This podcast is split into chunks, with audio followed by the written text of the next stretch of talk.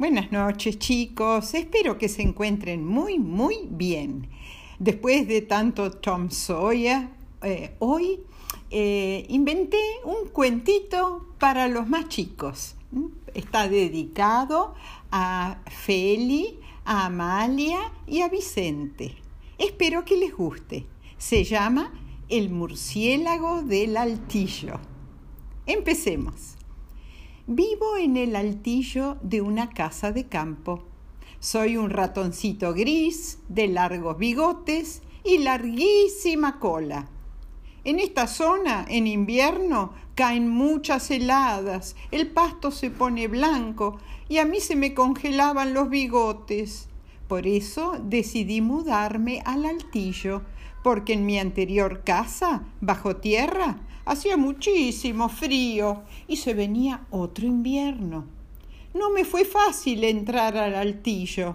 Los dueños de la casa habían puesto goma espuma debajo de la chapa acanalada del techo para que no entraran los murciélagos.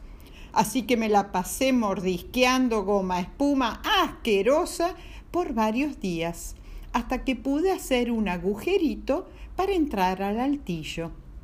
Qué alivio cuando finalmente logré entrar a mi nuevo hogar. Estaba tan calentito allí adentro. Nunca más inviernos fríos a la intemperie. En cuanto entré, me puse a buscar con qué hacerme un lugar donde dormir. Había pilas de diarios viejos, trapos, madejas de lana y además tenía los pedacitos de goma espluma goma espuma que había roído para entrar. No bien había terminado de armar mi cama y me disponía a dormir después de varios días de arduo trabajo, que se me apareció un murciélago de mi mismo tamaño, con cara de pocos amigos. ¿Qué haces aquí? Este altillo es mi casa. Llegué primero y no quiero vecinos extraños me dijo con voz amenazante. Buenas tardes, le dije tratando de sonar conciliador. Es verdad que vos llegaste primero, pero el altillo es suficientemente grande para los dos. ¿No te parece? Sí, pero yo me alimento de mosquitos y no va a haber suficientes mosquitos para los dos en este altillo, me dijo preocupado. No te preocupes, no como mosquitos. Yo voy a salir para buscar mi comida. Además, no soy un extraño, soy un mamífero como vos y tu nombre quiere decir ratón ciego. Así que casi somos parientes, le dije mandándome la parte. ¿Para qué le habré dicho eso? ¿Cómo se enojó? Los murciélagos no somos ciegos, me contestó furioso.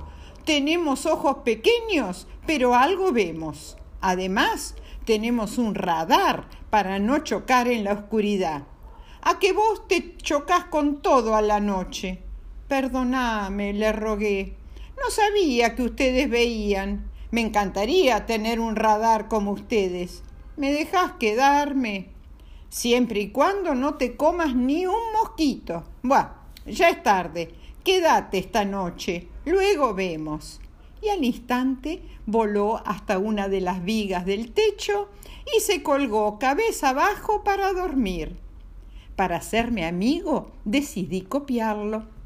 Me subí por una de las paredes y me colgué de la cola cabeza abajo al lado de él. De repente abrió un ojo y me miró sorprendido. ¿Qué haces? Te vas a caer de cabeza. Dicho y hecho, mi cola no era tan fuerte como yo pensaba y me caí de cabeza.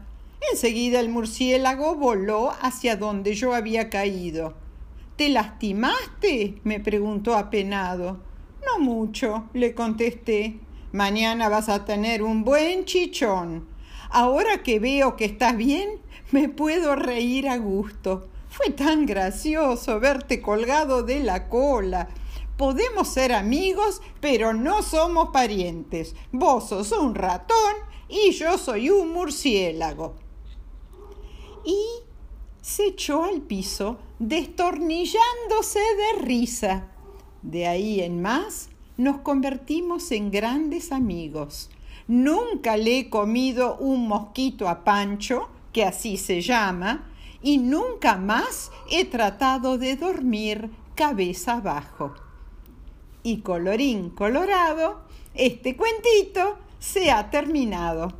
Si les gustó, mándenme un mensajito a Instagram o en Instagram. Y a todos ustedes les mando, como siempre, muchos besos tren